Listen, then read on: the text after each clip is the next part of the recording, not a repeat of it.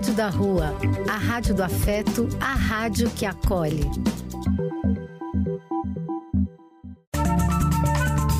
Apoio: Casa de Vó, Banho para Geral e Instituto de Políticas Relacionais. Programa do Véio.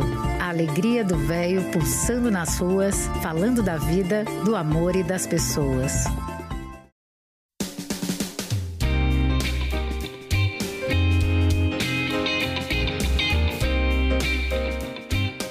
Prezados ouvintes, amigos do programa do Velho, eu sou Eliseu Labigalini e cá estou novamente muito alegre e satisfeito com todos vocês para apresentarmos nosso programa que é, nós temos a, o prazer de estar aqui todo domingo com vocês, das 10 às 11, trazendo músicas, trazendo crônicas, trazendo poesia, trazendo pensamentos com colaboração de muita gente, muitos amigos. Nós somos muito afortunados por termos muitos amigos.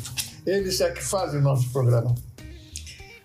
Hoje está um belo dia, não, meus amigos? Um bom dia mesmo para todos vocês. Um maravilhoso dia. Demos graças a Deus por nossa saúde. Muito, estou muito feliz por estar junto a todos vocês, amigos queridos. Esse reencontro nos faz muito bem. Esta é a Rádio da Rua a rádio que acolhe, a rádio que é afeto. Somos afeto, somos carinho, somos amor. Este é o nosso sarau virtual de hoje, nossa reunião festiva. Sejam todos muito, muito bem-vindos. Continuamos sendo o nosso programa. Vamos nos divertir até às 11 horas? Vamos! Precisamos ficar atentos a tudo que nos cerca. O mundo está cheio de violência, de maldade. Outra, tudo de errado que aí está sobre os quais não podemos, não devemos nos conformar. Repetindo sempre aquele pensamento: temos que ser tal e qual aquele passarinho que leva uma gota que seja de água em seu bico para ajudar a apagar um fogo enorme na floresta.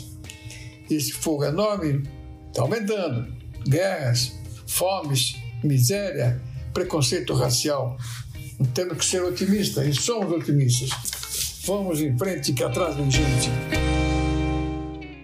Começando o nosso programa, gostaria de levar ao conhecimento de vocês uma poesia que eu recebi de minha norinha querida. Marina mandou uma poesia pequenina, mas igual ela. Pequenina, mas de um grande tamanho, grande importância para todos. Sou fã número um dessa minha norinha querida. Muito obrigado, Marina. Vida Nova. Vida nova na velha vida, renovando meu olhar com novas perspectivas nas velhas adaptações. Novamente, um novo dia para renovar a alegria, esta velha conhecida que mantém o amor em dia. Em seguida, nossa querida Lia mandou para nós um, um, um, texto muito bacana sobre falando sobre o carimbó lá do, do Alter do Chão, do Belém do Pará que nós chegamos a conhecer, tivemos esse prazer. Tivemos lá com Paulão, Cidinha, Fátima, eu, que dias maravilhosos que passamos lá com o Sérgio, lá em Alter do Chão. Vamos ouvir então um texto da nossa querida Lia. Bom dia, amigos da Rádio do Velho. Agora vamos ouvir Carimbó Chamegado com Dona Odete. O carimbó é um samba de roda do Marajó. É uma manifestação cultural brasileira de origem afro-indígena, formado por gênero musical e dança. Criado no século XVII, no então Império das Amazonas. Na então América Portuguesa, Brasil Colônia evoluindo como uma celebração interiorana entre amigos e familiares após pescarias e plantios, acompanhado pelo batuque do tambor artesanal chamado curimbó, do qual se originou o nome da manifestação. Esse ritmo e dança indígena, como diversas outras manifestações culturais brasileiras, miscigenou-se recebendo influências principalmente da cultura negra. sofrendo assim repressão por séculos, chegando inclusive a ser proibido na capital Belém. Criminalizado pelo poder governamental em 1880, de forma a evitar, entre aspas, desordem em público. Nas últimas décadas, o carimbó ressurgiu como música regional e como uma das principais fontes rítmicas de gêneros contemporâneos, como lambada e tecnobrega. A expressão cultural espalhou-se também pela região nordeste do Brasil. Atualmente está muito associada a festivais religiosos. Anualmente, no dia 26 de agosto, no município paraense de Belém, é celebrado o Dia Municipal do Carimbó. E no dia 3 de novembro, o Dia Estadual do Carimbó, em todo o estado do Pará. Do Pará. Ele foi tombado em 2014 pelo IFAM, Instituto do Patrimônio Histórico e Artístico Nacional, como Patrimônio Cultural do Brasil. E a Lia nos mandou um, uma música dançada por Dona Odete, Carimbó Chamegado.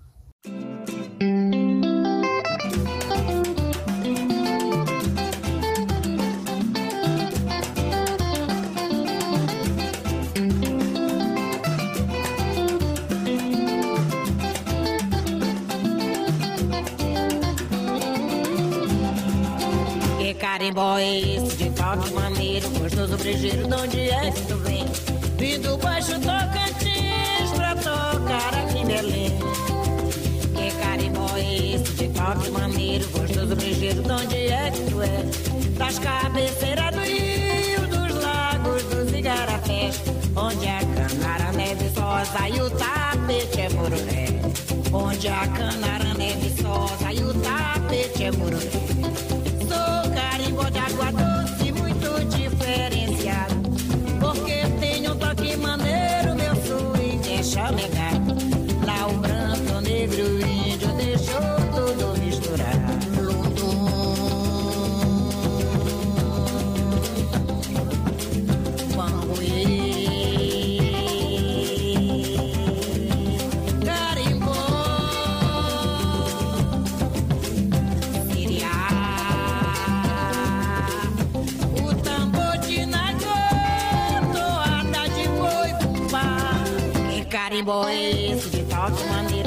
gostoso brejeiro, de onde é que tu vem? Vindo baixo Tocantins pra tocar aqui em Belém. Que carimbó é esse de toque maneiro, gostoso brejeiro, de onde é que tu é?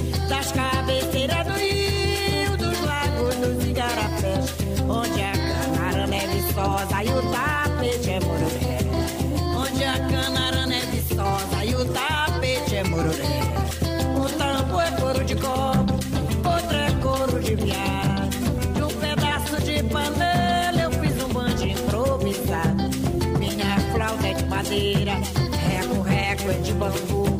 De uma cuia eu fiz maranja com lágrimas de Nossa Senhora. De uma lata eu fiz milheiro. Da raiz da sapopema construí minha viola. Que carimbó é esse toque maneiro, gostoso, brejeiro, de onde é que tu vem? Vim do baixo Tocantins pra tocar aqui em Belém. Que carimbó é esse de toque maneiro, gostoso, brejeiro, de onde é que tu é? Das cabeceiras do rio, dos lagos, dos igarapés, onde a canara neve sosa e o tapete é mororé. Onde a canara neve sosa e o tapete é mororé. Caboclo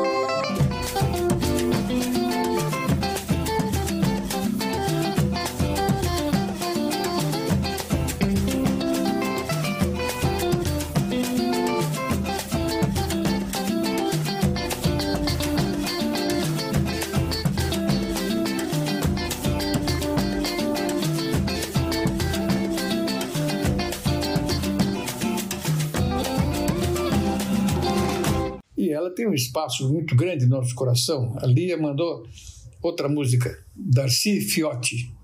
Vamos ouvir? Obrigado, Lia querida.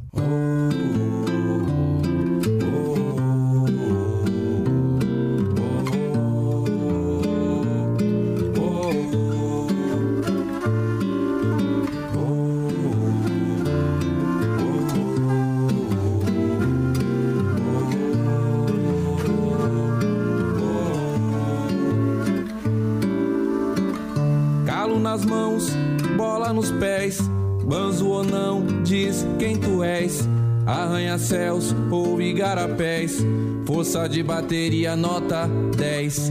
Ao olho alheio vi um trem sem freio, tio. É um coração cheio, o estômago vazio. É a bunda da mulata ou é moleque de fuzil. Paixões e contradições mil. Sob o Cristo do rio, riso efêmero. Qual tua cor? Qual teu gênero? Se descer sem sambar, eles tremerão. Roteiro de inspirar James Cameron. Terra de Vera Cruz, luz, berço da vida. Dos vilão que é do bem, dos heróis genocida. Sonho de paz, outros carnavais. Sou um povo que tem como seu maior bem. Grita gol, grita gol, grita gol,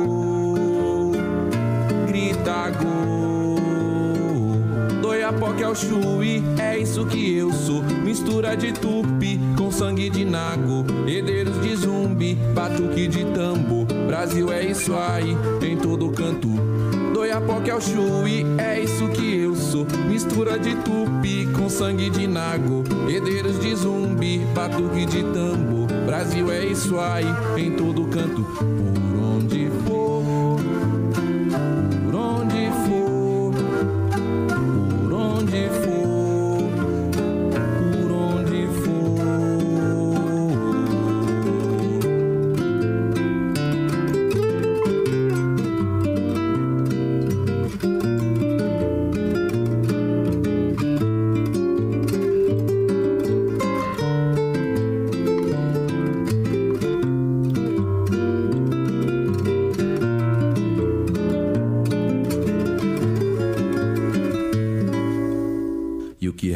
Nós, forca ou amor, força de um tambor de pele ou de chumbo, seja como for, livre ou no jumbo, raiz fica no riso dos pobres da cidade mais rica. Eu vou pintar o rosto e a rua, igual criança, pura catar a única esperança, alegria na fita, impasse, batuque na marmita, apatia na face. Vem ver onde o samba nasce, ladeira, entender o segredo da capoeira, na luta e na dança. Truta a cada round, nocautes e nocautes nossos que a TV não aplaude. Somos reis underground, matéria-prima, macunaíma, no peito da América Latina. High-tech de terreiro, o sonho de Darcy Ribeiro dorme em cada brasileiro. Quem vem agora é a nossa querida Cíntia. Ela faz um texto muito bonito sobre trabalho análogo à escravidão. Um texto muito importante, muito forte, muito pesado, mas que acontece muito em nosso país, infelizmente. Queridos amigos e ouvintes do programa do Véio, essa semana, lendo uma reportagem do jornal Folha de São Paulo, do dia 2 de julho, escrita por Nadine e Pedro Nascimento, com o título 135 anos após a Lei Áurea, resgate de trabalho análogo à escravidão tem ápice em 12 anos. Resolvi escrever um pouco sobre o trabalho análogo à escravidão no Brasil. Infelizmente, o trabalho análogo à escravidão ainda é uma realidade no Brasil contemporâneo. Embora a escravidão tenha sido oficialmente abolida em 1888, existem diversas formas de exploração e condição, condições de trabalho degradantes ainda hoje.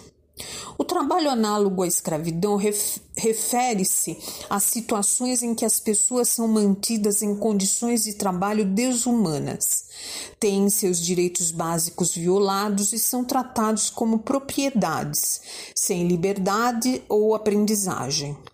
Essas práticas geralmente envolvem trabalhadores simples, como migrantes, trabalhadores rurais, indígenas e pessoas em situação de extrema pobreza.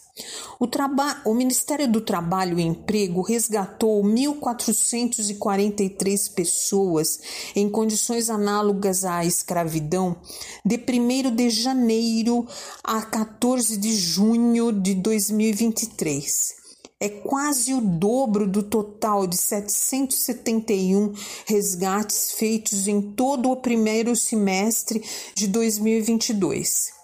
Os registros cresceram especialmente após a liberação dos trabalhadores encontrados em situação degradante em vinícolas no Rio Grande do Sul em fevereiro deste ano. Os setores mais afetados pelo trabalho análogo à escravidão no Brasil são a agricultura, a construção civil, a mineração, a produção de carvão vegetal, a indústria têxtil e a exploração de madeira. Nessas áreas, os trabalhadores são frequentemente utilizados em jornadas exaustivas, condições insalubres e violência física e psicológica. Para combater essa realidade, o Brasil possui leis de controle e fiscalização, como a lista suja do trabalho escravo, que registra os empregadores que foram flagrados utilizando mão de obra escrava. No entanto, colocar medidas que proíbem o trabalho análogo à escravidão em prática é uma tarefa bem limitada, pois se esbarra em falta de recursos corrupção e impunidade. Organizações da sociedade civil, sindicatos e órgãos governamentais têm desempenhado um papel importante na denúncia e no combate ao trabalho análogo à escravidão no Brasil. Além disso, a conscientização pública e a pressão por parte dos consumidores levaram algumas empresas a adotar políticas de responsabilidade social e monitorar suas cadeias de abastecimento, a fim de evitar qualquer tipo de exploração. É essencial que o Estado, a sociedade e as empresas trabalhem em conjunto para fortalecer a aplicação das leis, melhorar as condições de trabalho e promover a inclusão social, a fim de eliminar definitivamente esse trabalho escravo e garantir direitos humanos de todos os trabalhadores no Brasil. O país tem uma legislação rigorosa para punir os responsáveis por essas práticas, com penas que podem chegar à reclusão. Além disso, existem programas de resgate e reintegração dos trabalhadores resgatados, oferecendo apoio jurídico, psicossocial e de reinserção no mercado de trabalho. Órgãos como o Ministério Público do Trabalho e a Polícia Federal desempenham um papel fundamental na fiscalização e repressão dessas práticas ilegais. Também há organizações da sociedade civil, como ONGs e sindicatos, que trabalham na conscientização, na denúncia e na proteção dos direitos dos trabalhadores. Apesar desses esforços, ainda há um longo caminho a percorrer para erradicar completamente o trabalho análogo à escravidão no Brasil. É necessário um trabalho conjunto de autoridades governamentais, sociedade civil, empresas e cidadãos para conscientizar, prevenir e denunciar tais violações de direitos humanos, garantindo que todos os trabalhadores tenham autonomia e sejam tratados com respeito. Só assim teremos um país justo e com oportunidades iguais para todos. É isso, amigos, e até o próximo domingo. Muito obrigado, viu, Cíntia? Vamos ouvir a voz de Guilherme Arantes, uma música muito legal que você mandou para nós.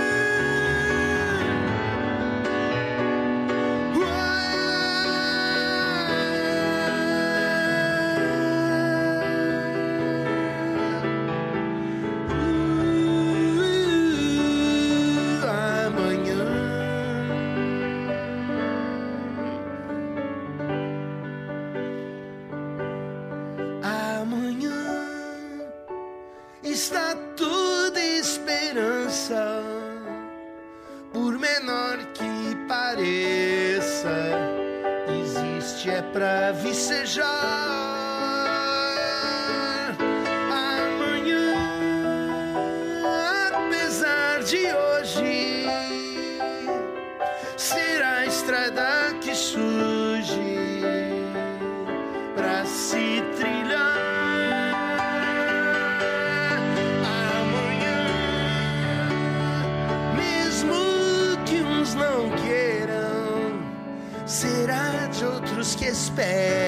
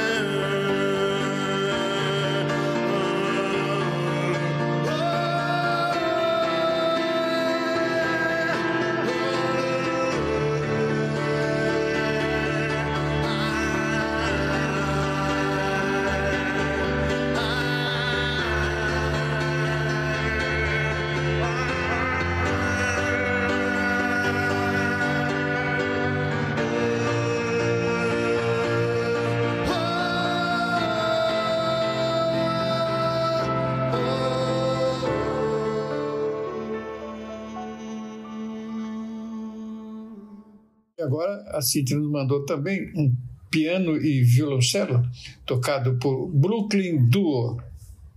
Muito legal, muita música maravilhosa. Obrigadão, viu? Um bom dia para vocês todos.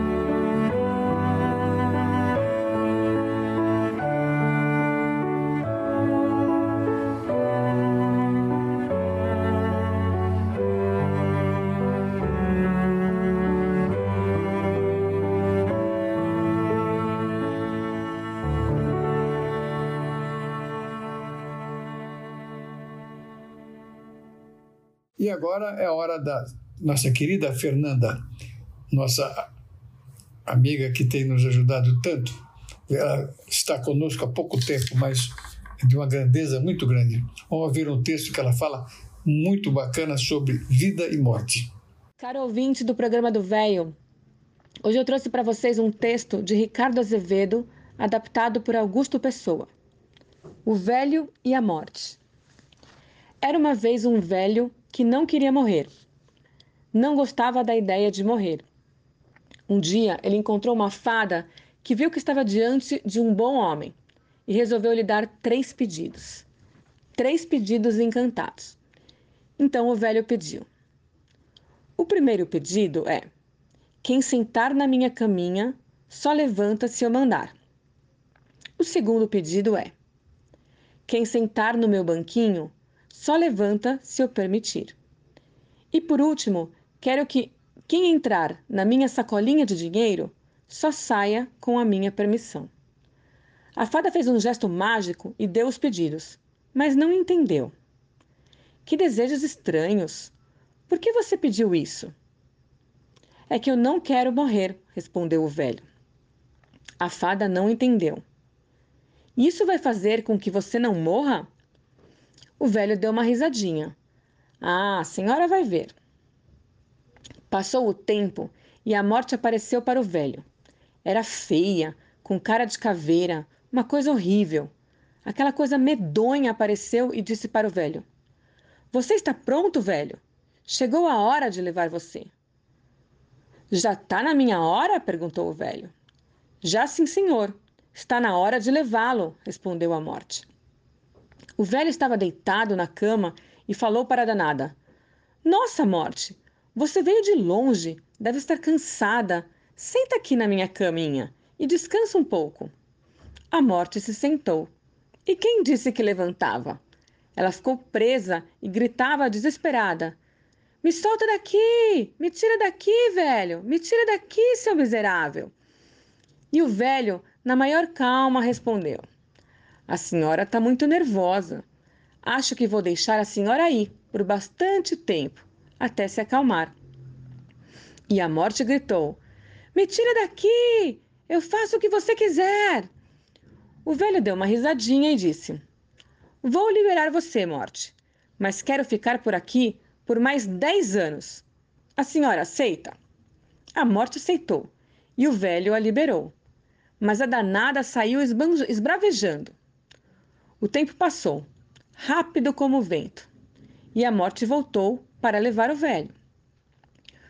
Quando o espertalhão viu a danada, deu um sorriso.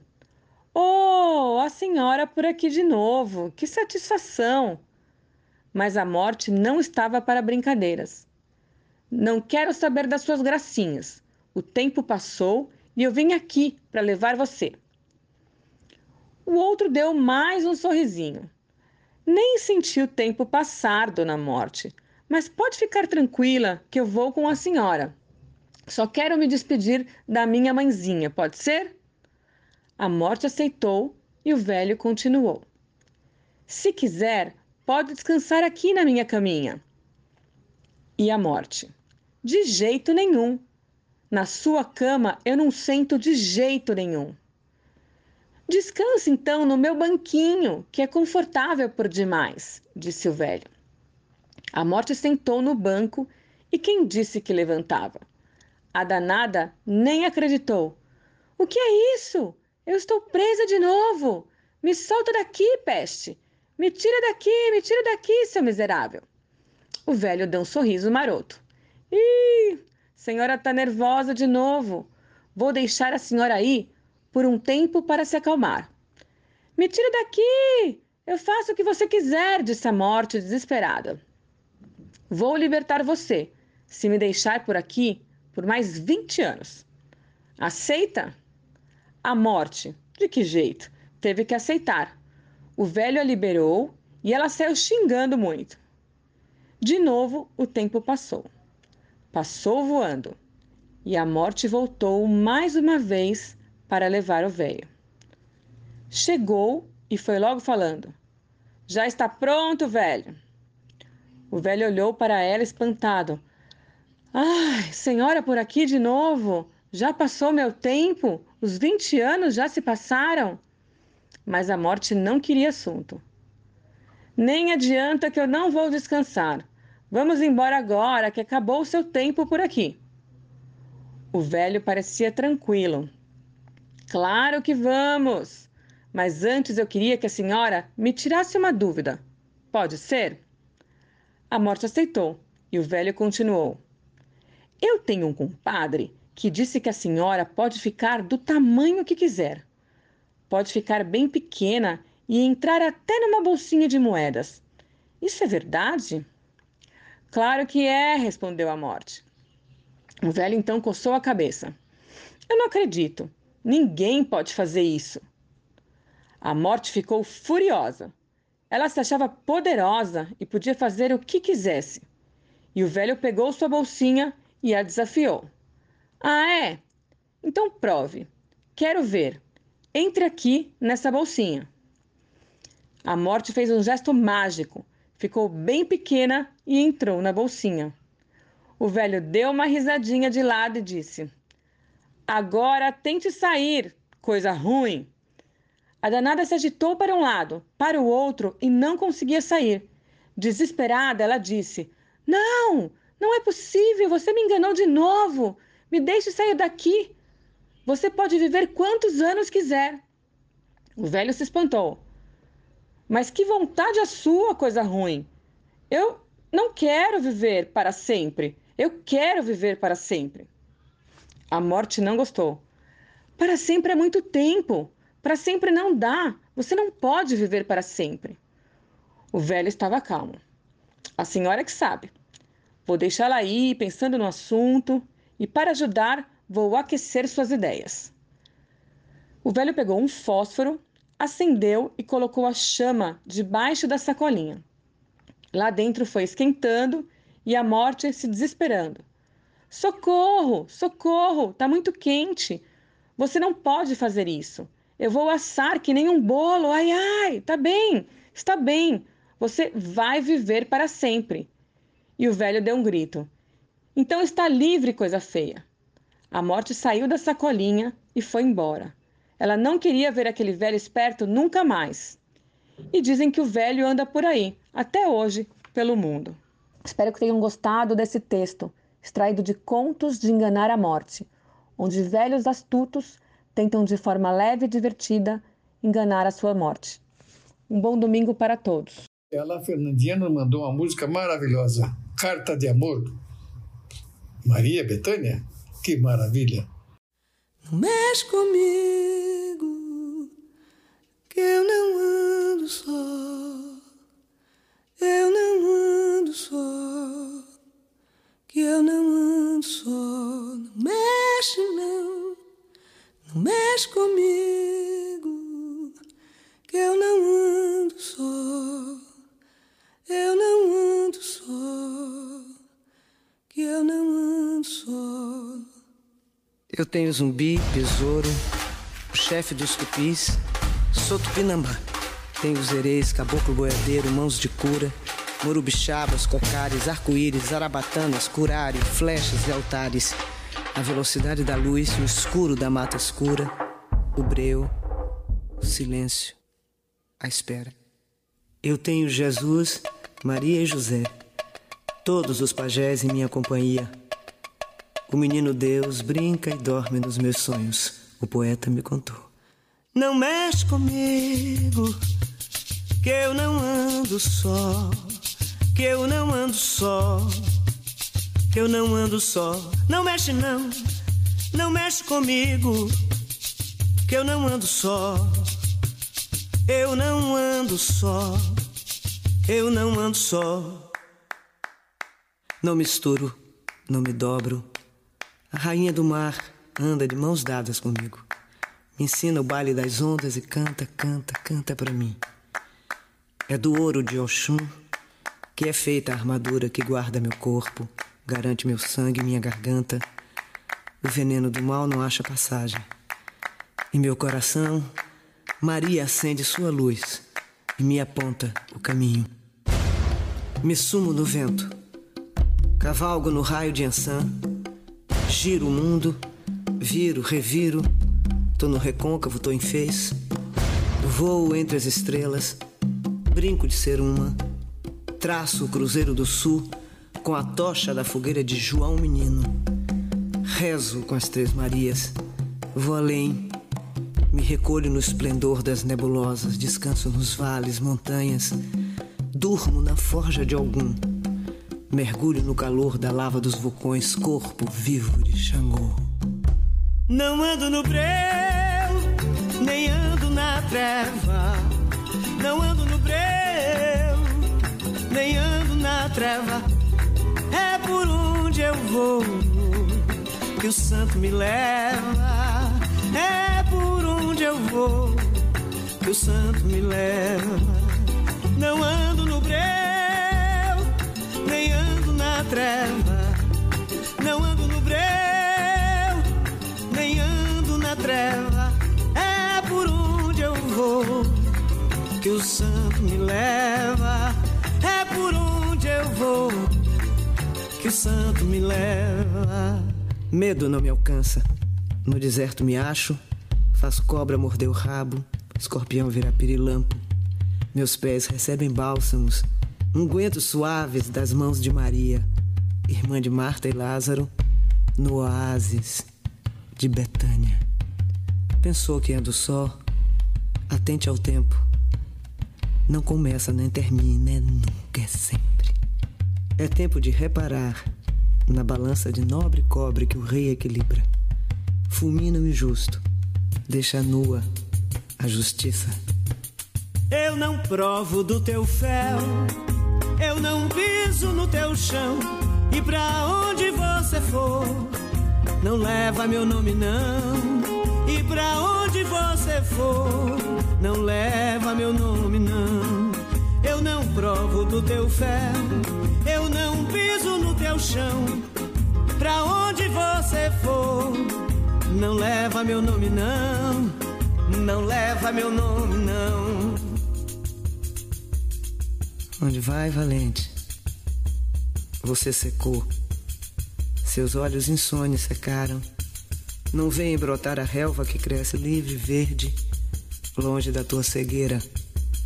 Seus ouvidos se fecharam a qualquer música, a qualquer som. Nem o bem, nem o mal. Penso em ti. Ninguém te escolhe. Você pisa na terra, mas não assente, apenas pisa. Apenas vaga sobre o planeta e já nem ouve as teclas do teu piano. Você está tão mirrado que nem o diabo te ambiciona. Não tem alma. Você é o oco do oco do oco do sem fim do mundo. O que é teu já tá guardado. Não sou eu que vou lhe dar. Não sou eu que vou lhe dar. Não sou eu que vou lhe dar. O que é teu já tá guardado. Não sou eu que vou lhe dar. Não sou eu que vou lhe dar. Não sou eu. Eu posso engolir você. Só pra cuspir depois. Minha fome é matéria que você não alcança.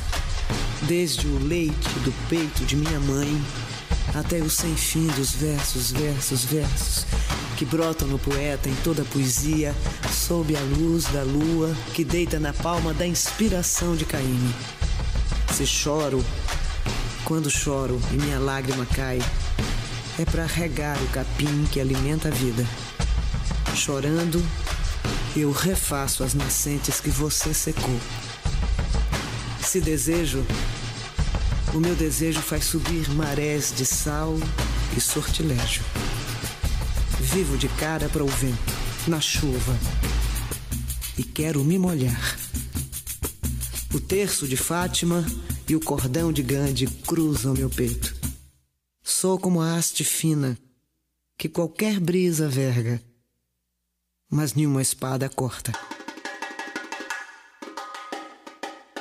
Não mexe comigo, que eu não ando só, que eu não ando só, que eu não ando só. Não mexe não, não mexe comigo que eu não ando só. Eu não ando só, eu não ando só. Mexe comigo.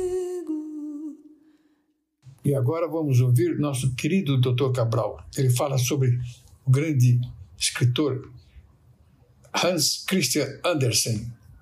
Muito obrigado, viu, Cabral? Bom dia, Eliseu. Bom dia, amigos do programa do Velho. Hoje vamos falar sobre o escritor Hans Christian Andersen, autor das fábulas A Pequena Sereia, A Roupa Nova do Rei, A Pequena Vendedora de Fósforos, A Polegarzinha, O Rouxinol e o Imperador da China, O Soldadinho de Chumbo e muitas outras. Segundo consta, inspirou-se na própria vida para criar o Patinho Feio. Andersen nasceu em Odense, Dinamarca, em 2 de abril de 1805. Filho de sapateiro e lavadeira, viveu sua infância cercado de extrema pobreza, de tal forma que às vezes era obrigado a mendigar. No entanto, o poeta e escritor acreditava que ele não era filho de seu pai, mas sim filho ilegítimo do príncipe Christian Frederick, que mais tarde seria coroado Christian VIII da Dinamarca. Andersen era um menino feio e desengonçado, com nariz enorme e pés grandes. Praticamente não tinha amigos enquanto crescia e sofreu bullying por anos. Ainda na juventude, foi rejeitado como cantor de ópera e artista de palco, sendo ridicularizado por seus pares. No entanto, ele finalmente consegue ter sucesso como escritor e se eleva muito acima daqueles que riram dele. A história do patinho feio seria uma metáfora para a sua própria vida, um filhote de cisne criado entre patos. Os historiadores acreditam que antes de escrever o conto, o autor encontrou algo que o fez pensar que tinha sangue real. A metáfora não se aplica apenas ao fato de que, ao crescer, ele foi capaz de brilhar por sua beleza interior e talento extraordinário, mas explica que ele pertencia a uma linhagem superior, era filho de um rei. Andersen queria ser cantor de ópera e ator, mas teve sucesso como escritor e poeta, sendo seus livros de contos de fadas que o levaram à fama. Ele morreu em Copenhague em 4 de agosto de 1875. Que Andersen se inspirou em sua própria vida para criar o Patinho Feio não é uma invenção de historiadores e estudiosos da literatura. Ele mesmo confessou. Em certa ocasião, o crítico Jorge Brandes perguntou-lhe se ele planejava escrever sua autobiografia. Andersen respondeu que já havia escrito Patinho Feio. Todavia, ele também escreveu sua autobiografia em dois volumes, intitulada O Romance da Minha Vida. Fontes consultadas: Facebook, Ortografia, Leitura e Cultura e Wikipédia. Era isso, meus amigos. Um forte abraço e uma ótima semana a todos. E o Cabral participa conosco do nosso programa, habilitando o nosso programa. Vamos ouvir com a música que ele mandou, muito legal, cantada por Mercedes Sosa, Chico Buarque, Caetano Veloso, Milton Nascimento. Que coisa maravilhosa!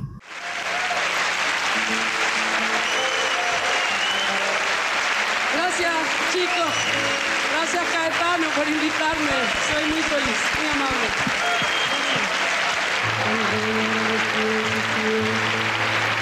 Es como descifrar signos.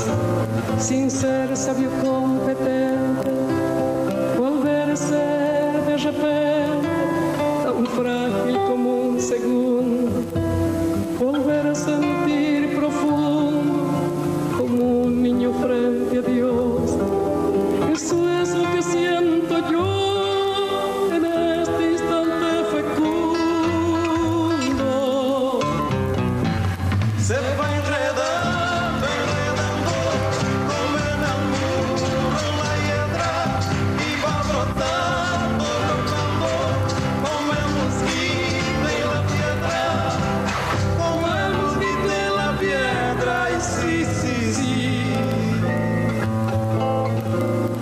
paso retrocedido. Cuando el de ustedes avanza, el arco de las alianzas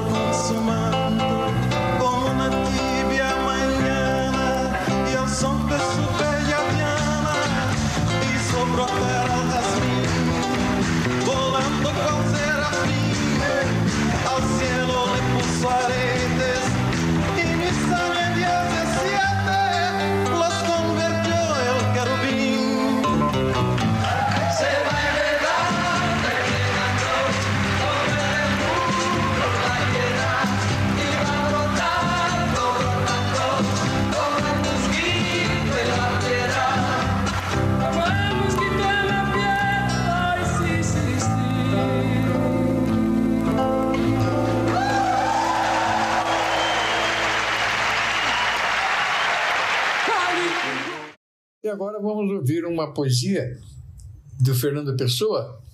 Que bacana, lida por ele próprio. Nós conseguimos isso aí. Muito obrigado a vocês, amigos queridos, ouvintes queridos que nos prestigiam. Obrigado pela audiência. Um abração, viu, para todos.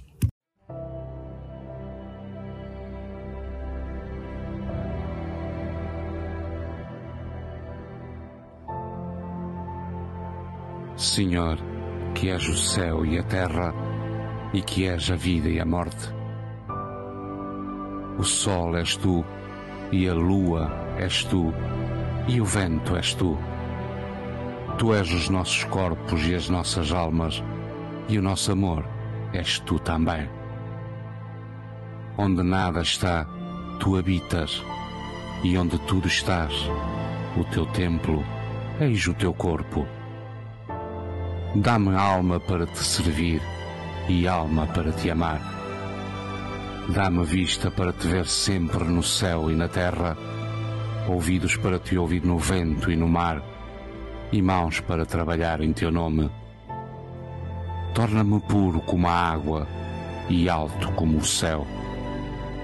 Que não haja lama nas estradas dos meus pensamentos, nem folhas mortas nas lagoas dos meus propósitos faz com que eu saiba amar os outros como irmãos e servir-te como um pai. Minha vida seja digna da tua presença, meu corpo seja digno da terra, tua cama. Minha alma possa aparecer diante de ti como um filho que volta ao lar. Torna-me grande como o sol, para que eu te possa adorar em mim, e torna-me puro como a lua para que eu te possa rezar em mim, e torna-me claro como o dia, para que eu te possa ver sempre em mim e rezar-te e adorar-te. Senhor, protege-me e ampara-me. Dá-me que eu me sinta teu. Senhor, livra-me de mim. E agora, Helena, querida, nos manda um texto muito legal sobre a queda da Bastilha, que foi comemorada agora em junho. Bom dia, amigos do programa do Véio. Hoje quero falar sobre a queda da Bastilha. Dia 14 de julho último, comemorou-se 234 anos da queda. Fui buscar no site infoescola.com um pouco mais de esclarecimento e gostaria de compartilhar com vocês. O termo queda da Bastilha diz respeito a um evento de enorme significado simbólico, ocorrido dia 14 de julho de 1789, num contexto de agitação política, social e econômica na França. Neste reino, a sociedade era rigidamente dividida em três estamentos. O primeiro estado, composto pelos membros do clero, o segundo, onde estavam as famílias nobres, e o terceiro, onde ficava todo o 98% restante da população, incluindo a burguesia, os comerciantes, os artesãos e os mais pobres de todos, os camponeses. Nesse modelo tão hierarquizado, apenas o terceiro estado pagava os impostos. Acho que a gente viu isso em algum lugar, não? Mas, continuando, tendo que arcar exclusivamente com taxas remanescentes do feudalismo. Em 1785, uma forte seca matou grande parte do rebanho do país. Três anos depois, ocorreria uma grande seca que elevou os preços dos alimentos e gerou fome em larga escala. Num cenário em que o governo via-se perante uma crise financeira, a falta de alimento para a população mais pobre acabou de gerar paulatinamente uma crise política. Procurando solucionar a situação, o rei Luís XVI convocou os chamados Estados Gerais. Tratava-se de um órgão consultivo composto por membros dos três estamentos da sociedade, que se reunira pela última vez ainda no reinado de Luís XIII. No dia da abertura dos trabalhos, em 5 de maio de 1789, o terceiro estado solicitou que a contagem de votos passasse a ser feita por cabeça e não por estamento, como fora até então. Um mês seguiu-se com discussões sem resultados, até que o terceiro estado decidiu unilateralmente se reunir numa sala separada. Não conseguindo dissolver essa reunião, o rei ordenaria que os dois outros estados fossem juntar-se ao terceiro. Então, em 9 de julho, era proclamada a Assembleia Nacional Constituinte. Embora tivesse consentido com a reunião e afirmasse apoiar os deputados, porém, secretamente, Luís XVI convocara o exército para dissolvê-la. A notícia acabaria se espalhando pela cidade de Paris, causando a revolta da maioria da população. Nas primeiras horas do dia 14, uma multidão formada principalmente por operários, artesãos e pequenos lojistas invadiu os arsenais do governo e tomou posse de mais de 30 mil mosquetes, partindo a seguir em direção à antiga fortaleza de Bastilha.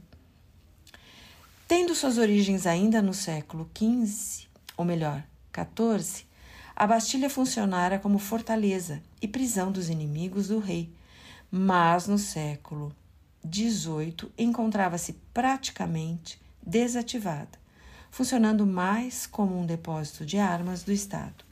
Na ocasião da sua tomada, ela continha apenas sete prisioneiros. Tendo pouco mais de cem guardas para defendê-la, a fortaleza foi presa fácil para milhares de pessoas que procuravam invadi-la. O governador de Bastilha ainda procuraria negociar com a multidão enfurecida, mas acabaria decapitado, com a cabeça sendo espetada com uma lança. Depois de várias horas de combate, a Bastilha foi tomada. Pouco depois, seria incendiada. A notícia rapidamente se espalharia pelo reino, animando os insatisfeitos com o regime absolutista, com a possibilidade de mudanças efetivas. Por esse motivo, a queda da Bastilha é amplamente considerada como um marco inicial da Revolução Francesa. Já em 1790, a data se tornaria um feriado nacional, mantida até os dias de hoje. Então, com um pouquinho da história da França, da queda da Bastilha, eu desejo a vocês um ótimo domingo, uma excelente semana. E nada melhor do que ouvirmos La Marselhesa. Los enfants de la patrie. Não desafinado assim, senhor Liseu. Vamos ouvir.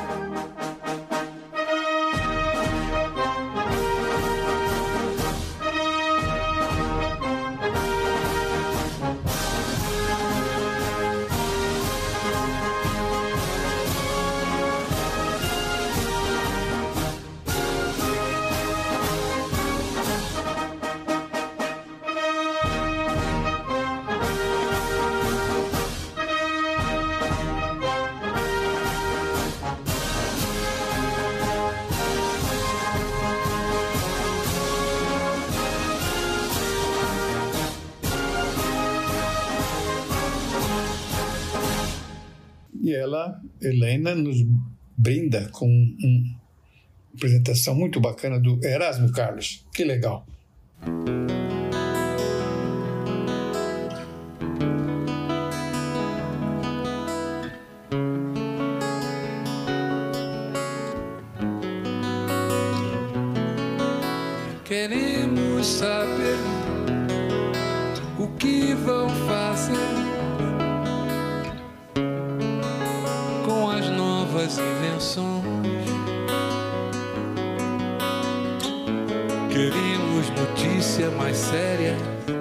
Sobre a descoberta da antimatéria e suas implicações. na emancipação do homem, das grandes populações, homens pobres das cidades,